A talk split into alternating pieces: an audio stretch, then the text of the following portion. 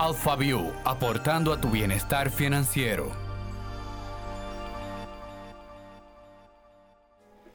Y sean todos bienvenidos al podcast AlphaView. Con este podcast queremos demostrarte que invertir en el mercado de valores dominicano es más fácil de lo que te imaginas. En cada episodio traeremos un invitado para que puedas entender mejor este mercado, este mundo de las inversiones. Hoy tenemos una súper invitada. Tiene más de 15 años de experiencia en equipos de apoyo estratégico a directivos y alta gerencia. Actualmente es gerente de asuntos corporativos del grupo al que pertenece Alfa es mentora de bienestar, experta en liderazgo y comportamiento humano, además amante de la naturaleza y los libros. Con nosotros Lourdes Rodríguez. Lourdes. Hola Lorena, ¿cómo estás? Yo estoy muy bien, gracias a Dios. ¿Y tú? Yo estoy muy bien también, encantada de estar aquí compartiendo contigo en AlphaView. Conociéndonos, por fin conociéndonos. Por fin conociéndonos. Así es. Pues mira, Lourdes, a nosotros nos encanta conocer un poco de los invitados, por eso yo tengo algunas preguntas para ti. Buenísimo. ¿Lista? Lista un poco más sobre nuestro invitado. Entonces, vámonos con un poco más del invitado. Yo quisiera saber, Lourdes, ¿cuál es el valor al que más importancia tú le das en la vida? Me encanta tu pregunta, Lorena. Eh, creo que los eh, seres humanos, las personas, tenemos diferentes valores que rigen nuestras vidas. Dentro de ellos, yo puedo decir que el amor eh, es el valor al que le doy más importancia. Esto porque creo que todas las acciones que hacemos, las cosas eh, y, nuestro, actuar, está movido por amor. Amor o la ausencia de este, que sería en todo caso desamor. Eh, amor o desamor hacia las personas y las cosas que nos rodean. Por tanto, sí, el amor definitivamente es el valor que prima en mi vida. Pues el mío también, o sea que vamos bien, Lourdes, vamos muy bien. ¿Y cuál ha sido tu mejor inversión?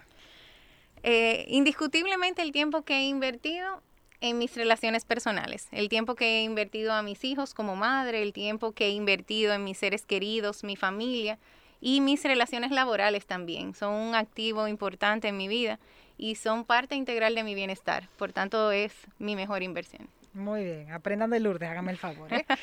y cuando comenzaste a estudiar sobre el bienestar, Lourdes, ¿por qué, o sea, por qué tomas esta decisión? ¿Por qué te interesó el tema y cuándo dijiste, ya, es el momento? Si supieras que no inició como estudios de bienestar, más bien eh, fue un proceso que inició en algo que yo podría decir el día de hoy que era propósito. Eh, yo me desperté un día en medio de muchas ocupaciones, muchas cosas por hacer, muchos compromisos y eh, sin embargo sentía que algo más me estaba haciendo falta. Y cuando comencé en lo que fue una, inició como una búsqueda personal, una investigación empírica, que luego se fue transformando en una serie de estudios que incluyeron temas como ciencia de la psicología aplicada al bienestar, eh, me di cuenta que cuando estamos en bienestar o decir esto es bienestar, me costaba a mí, para no decir que nos cuesta a todos, pero me costaba a mí definir esto es bienestar. Sin embargo, la ausencia de bienestar cuando no estás bien, eso sí se nota, eso tú, lo identificas y lo sabes.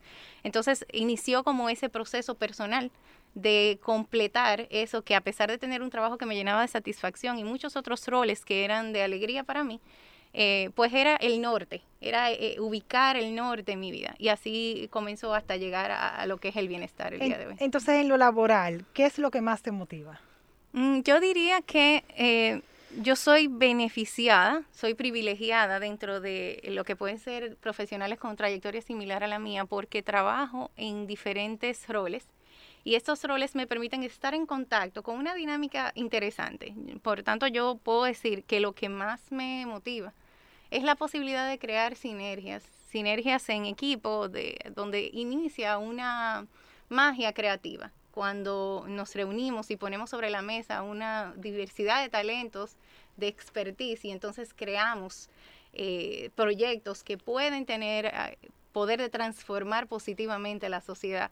Eh, yo diría que es lo que más me, me mueve de mi trabajo actual. Eh, las transformaciones de los seres humanos. Y del eh, bienestar económico de la sociedad. Perfecto, me encanta. Pues entonces vamos inmediatamente con el tema. Ya conocimos mucho de ti, Lourdes. Vamos a aprender nosotros de ti ahora. Vamos al punto de vista.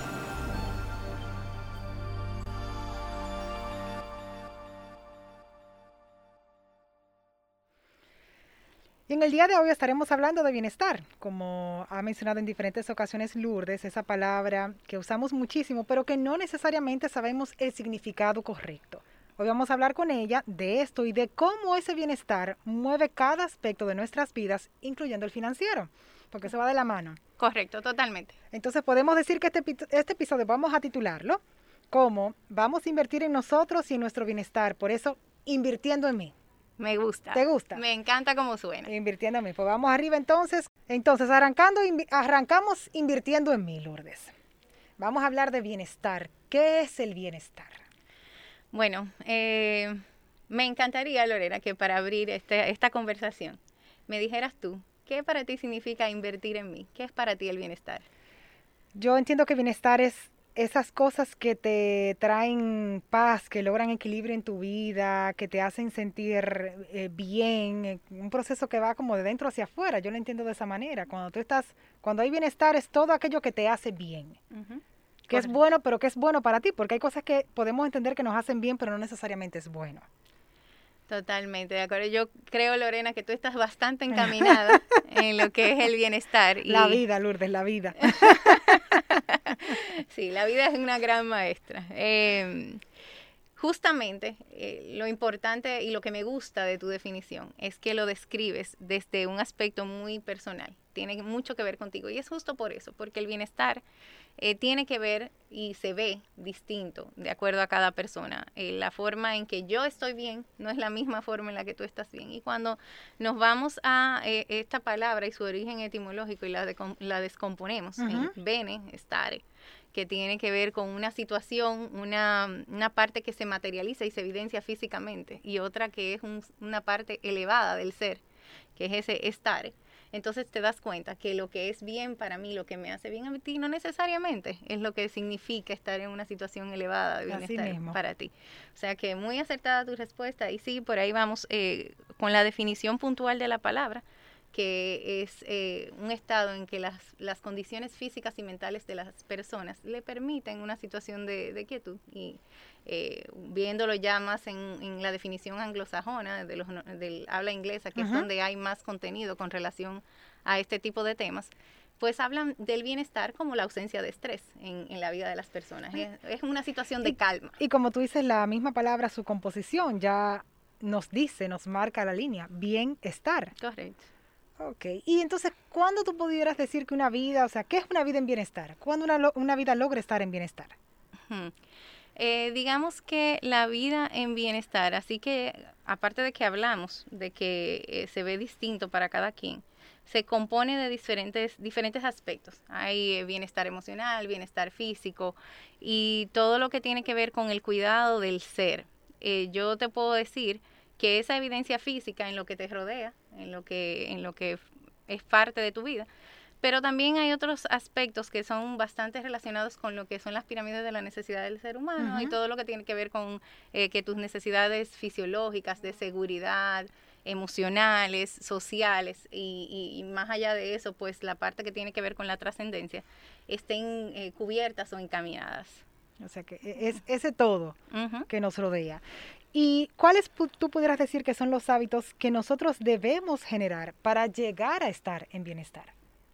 Em, hay toda una, ola que tiene que, ver con el conocimiento de la persona, pero yo te diría que eh, este año puntualmente hay unos eh, factores que cobran una importancia, sobre todo porque eh, cada, cada quien le ha tocado el reto de vivir este año de una forma diferente. Entonces, yo comenzaría con lo que tiene que ver con el self-awareness, el conocimiento de uno mismo, el saber quién eres, cómo no tanto controlar tus emociones, sino reconocerlas, identificarlas, saber lo que te mueve, lo que te motiva, lo que te saca de balance. Y qué bueno que tú dices eso, porque muchísimas veces nos encontramos en momentos en nuestra vida donde experimentamos emociones, pero no sabemos identificar cuáles son y no nos hacemos las preguntas. Entonces, ¿cómo tú logras quizás superar una herida o trabajar una relación si tú no sabes lo que está pasando dentro de ti? Correcto. Correcto, definitivamente comienza con esa identificación de quién tú eres como persona,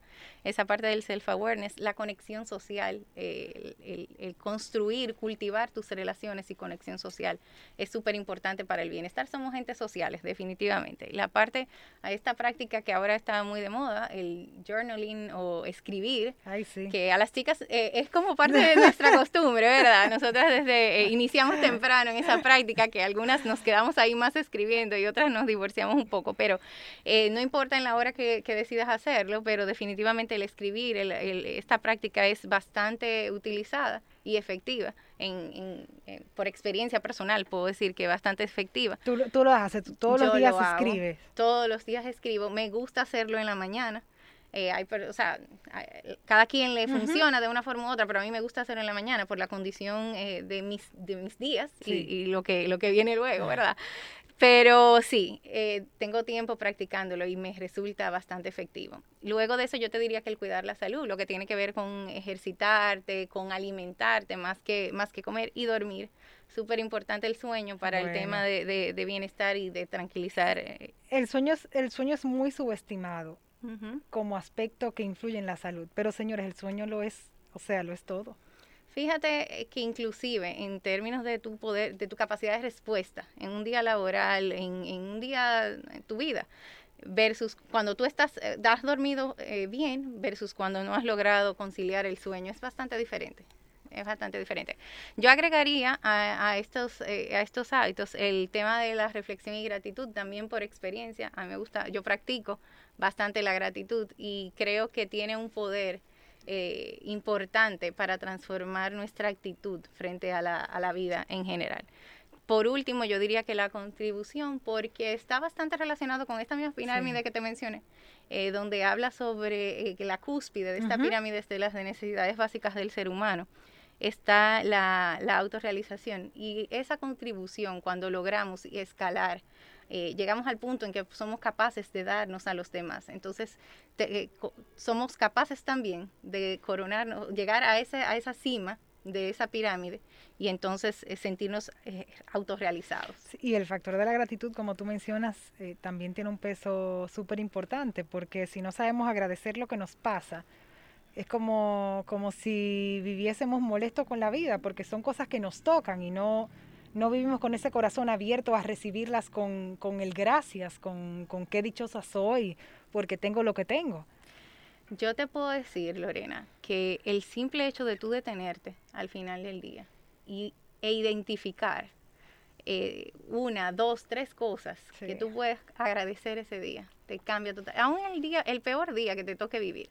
Cuando tú llegas a tu casa y simplemente dices gracias porque tengo un techo sobre mi cabeza Gracias porque me pude comer una comida el día de hoy. Cualquier cosa, cualquier elemento que tú encuentres para agradecer, te hace, desvía tu atención, porque eh, así funciona la mente. Tú te, te, concentras, te enfocas y pues entonces cambiar el enfoque a través de la gratitud te permite ver el día totalmente distinto. Yo hice un video hace unos días, Lourdes, donde yo resaltaba ese hecho de la gratitud. Y eh, nace de un video que yo vi donde esta persona se despertaba y todo estaba envuelto en regalo. Desde su cepillo de dientes, desde el agua, desde la comida, desde su celular. Él por todo se asombraba porque él decía, wow, cuántos regalos yo recibo cada día. Y nosotros hemos perdido esa capacidad de sorprendernos por todas esas cosas que todos los días tenemos. Y yo creo que es un ejercicio muy bonito el, ese que tú mencionas de por lo menos coger tres cosas, colócalas en la pared, busca la forma de recordarte que eres realmente una persona dichosa o dichoso. Es así, es así. Buenísimo lo que mencionas del video. Un ejercicio también interesante. Que hay que hacerlo, porque a uno se le olvida, tú sabes, todo muy lindo, todo muy zen, hasta que llegue el momento. Tú hablas mucho de esas alianzas sociales, de cómo nos unimos a las personas, de cómo tenemos que ser agradecidos. Y en ese camino hay algo que surge, que son esas metas que tú tienes y como muchas veces también el mismo hecho de no lograrlas es lo que nos llena de emociones negativas, de esa frustración, de, muchísimas cosas. Entonces me gustaría, Lourdes, que tratáramos el tema de, de las metas. ¿Qué es una meta? ¿Cómo podemos construir las metas? Y muy importante, ¿cuál es el peso que tiene eso en la vida de un ser humano? Okay. Eh, las metas yo diría que son el fin al que se dirigen las acciones y deseos de una persona. El objetivo de las mismas, si yo lo voy a ver desde el aspecto del bienestar, tiene mucho que ver con esto de darme esa, esa, sensación de logro. Yo voy alcanzando hitos en mi vida, me va haciendo sentir que soy capaz y por tanto, al final, termino en esa misma realización que ya acabamos de mencionar, eh, termino en esa autorrealización, por tanto, me siento más satisfecho con mi vida. ¿Cuál es, que yo diría que es importante de las metas? Bueno, construir metas que tengan que ver con los pilares de tu vida si tú, por ejemplo, eh, hasta donde yo sé, Lorena, tú eres casada, entonces yo diría... Hasta nuevo aviso, no, mentira. mentira, mentira, casada y enamorada. Muy bien, eso es importante, eso es importante. que no es lo mismo, ¿eh? No es lo mismo. Yo diría que, bueno, construir una meta alrededor de tener una relación eh, eh, de provecho, significado, que funcione para ti. Otras metas podrían estar relacionadas con el fitness, metas relacionadas con tu carrera profesional. Y cuando tú haces el, ah, el check and balance de esas metas y te das cuenta que, bueno, voy progresando, voy logrando, pues entonces eh, es una, una, parte, una forma de sentirte realizado y por tanto eh, lograr escalar en lo que es la pirámide de, de tus necesidades como ser humano. Eh, importante sobre las metas que sean específicas, medibles, alcanzables, realistas y en tiempo específico, porque lo que no se mide, pues definitivamente tú no puedes controlar, entonces no te vas a dar cuenta. Y alcanzables, porque cuando nos ponemos metas tan, tan, tan, tan altas, que humanamente no es posible, por lo menos en el tiempo que te la trazas, no se puede lograr, entonces lo que haces es que te desanimas y tienen el efecto contrario en el ser humano. Sí, correcto, correcto. Eh, al final eh, aunque todo es lo que, lo que vamos logrando, lo que vamos construyendo a través de, de, las metas que nos trazamos en la vida, es como ir haciendo un enlace con nuestros sueños, ¿verdad? La materialización de los sueños personales. Es importante que eh, al lograrlos nos regalan esa sensación de realización, esa autovalía y pues por tanto la trascendencia personal. En las metas eh, hablabas de unas que tienen que ver con los planes económicos. Entonces me gustaría que entráramos ahora a hablar sobre el bienestar financiero y que nos explicaras qué es eso. Ok, si nos vamos a hablar de bienestar en términos macro y, todo lo que tiene que ver con la, la economía y representa para los países, yo te diría que el bienestar económico es aquel donde se maximiza el bienestar social a través del crecimiento económico del país es eh, un ambiente en el que la mayoría de las personas cuentan con un empleo y por tanto desencadena en un desempleo estructural. Ese es como el go-to, el aspiracional de lo que tiene que ver con bienestar financiero para un país. Cuando me voy a la persona, digamos que es la capacidad que tiene un individuo, o sea, bienestar eh, financiero, es cuando yo estoy en la capacidad de responder a, mis compromisos mensuales, sea, mi capacidad de respuesta puntual. Por tanto, eh, una persona que tiene bienestar financiero puede, eh, puede responder a cada uno de sus compromisos mes tras mes. Es una persona que se siente optimista sobre su futuro. Es una persona que puede, está en la capacidad de hacer planes a futuro, planes que les resulten en disfrute de la vida. Eso es cómo se ve el bienestar financiero en una persona. Y entonces, ¿cómo lo podemos medir? Como yo digo, estoy en bienestar financiero, saqué 100, saqué 80, saqué 70, ¿cómo es eso? eso se ve distinto también para cada quien, Lorena, porque eh, como hablamos de, bienestar a nivel eh, macro, a, nivel general de todo lo que es bienestar, eh, a nivel financiero, lo que, es, lo que es bienestar para ti también puede ser distinto a lo que es mi bienestar. Pero yo te diría que poniendo atención principal a mi capacidad de respuesta ante un imprevisto. Esa es una buena forma de medirlo, es un indicador de qué tan sanas están mis, mis finanzas, porque eh, si puedo responder o no ante algo no planificado, eh, me pone en una situación... Como lo que estamos viviendo. Yo entiendo que aquí muchas personas nos hemos dado cuenta si teníamos o no un, buen nivel de bienestar financiero. Correcto, correcto. A eso yo agregaría también cómo tú ves tu balance a fin de mes. O sea, cuando tú tomas es un ejercicio bastante sencillo y de hecho en Internet hay recursos gratuitos que te permiten hacer este balance.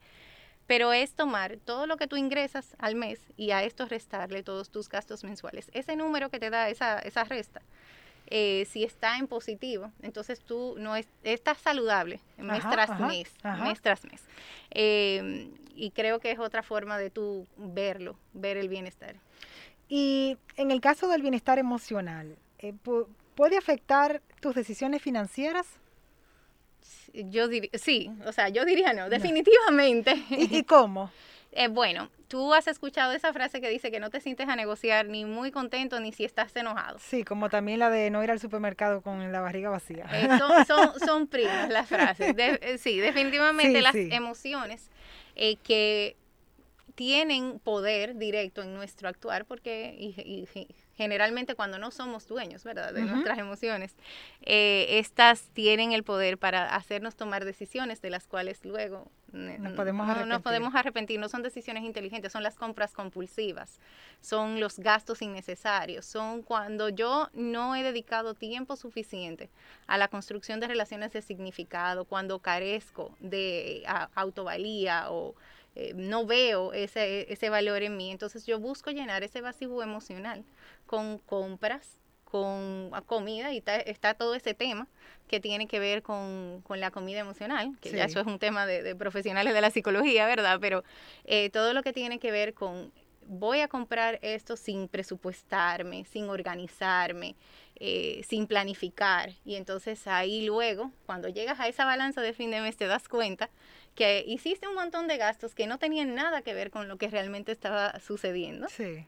Eh, pues definitivamente las emociones, eh, la ausencia de bienestar emocional tiene un, un efecto importante en, nuestra, en nuestro bienestar financiero. Y ese es el momento donde, como tú mencionabas, tenemos que hacernos la pregunta de qué estamos sintiendo y a partir de ahí conocernos para saber cuándo estamos en un buen momento para tomar esas decisiones financieras y cuándo no. Sí, Porque a veces ni lo sabemos. A veces ni lo sabemos.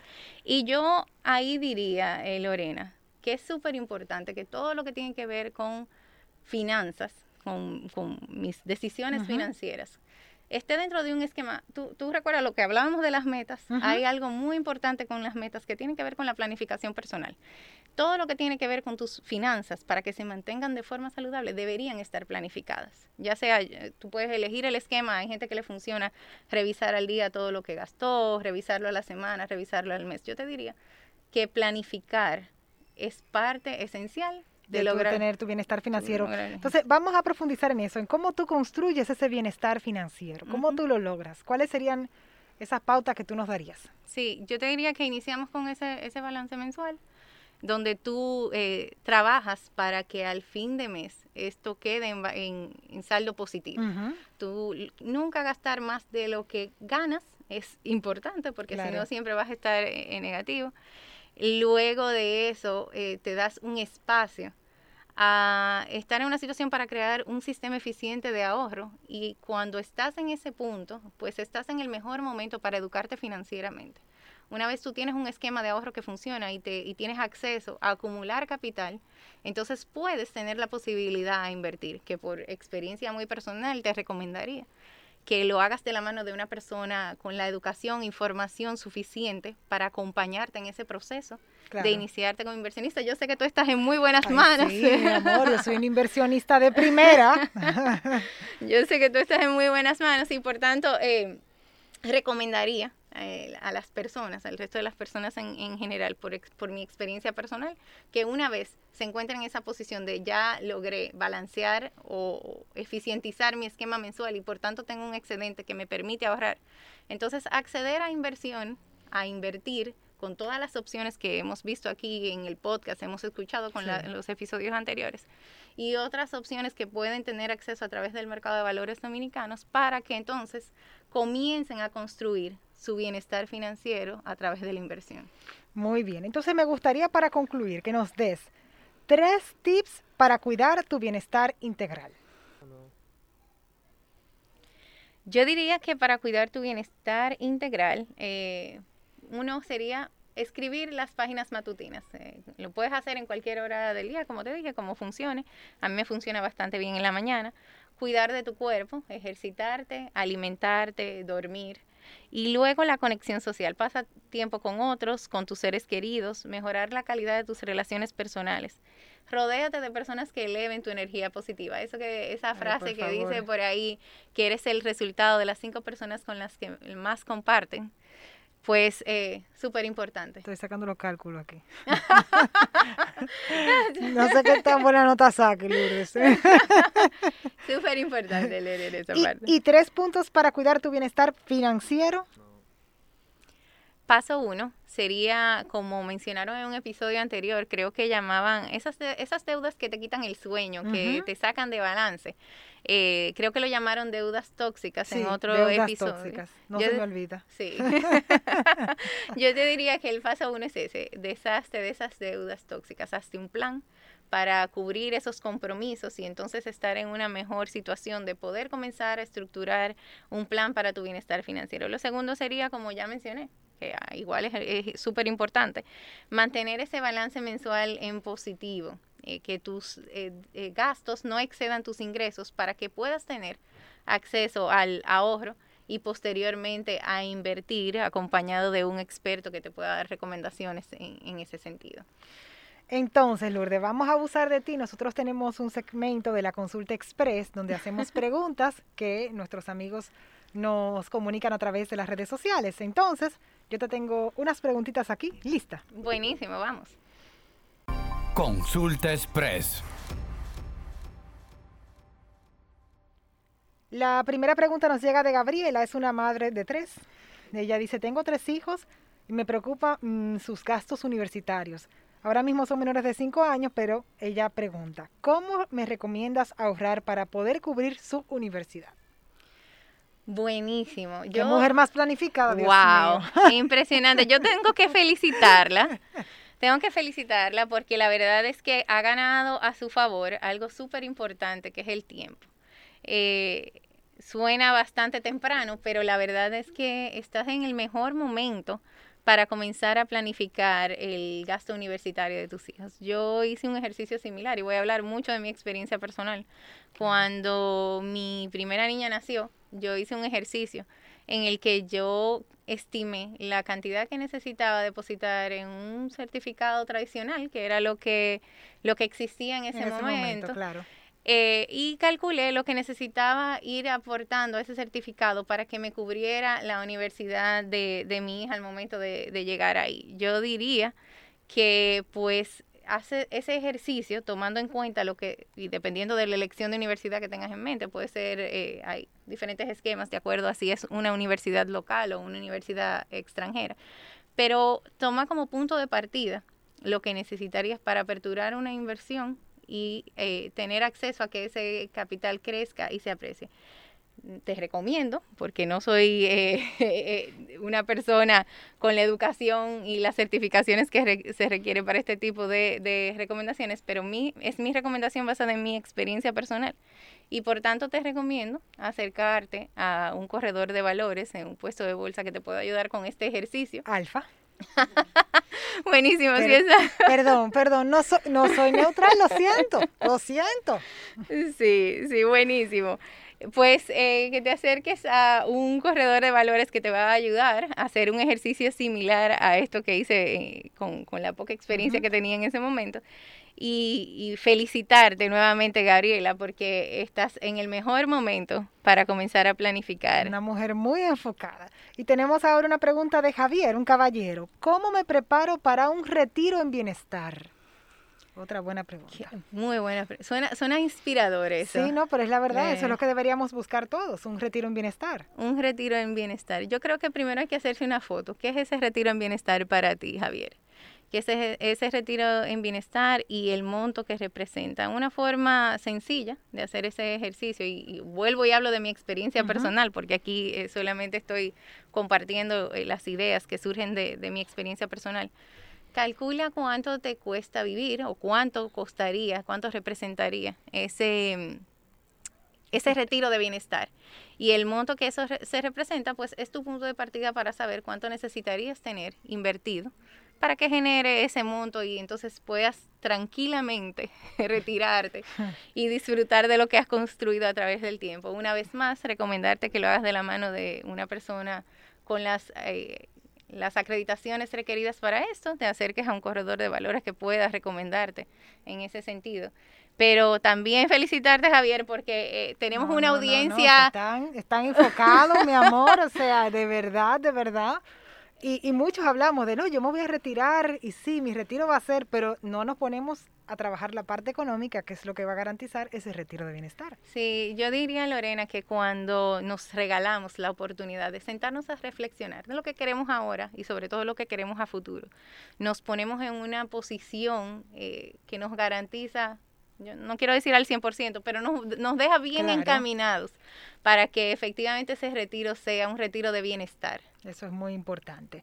Ah, si tienen más preguntas para próximos episodios, recuerden nuestra cuenta en Instagram, la cuenta de Alfa es arroba alfainversiones.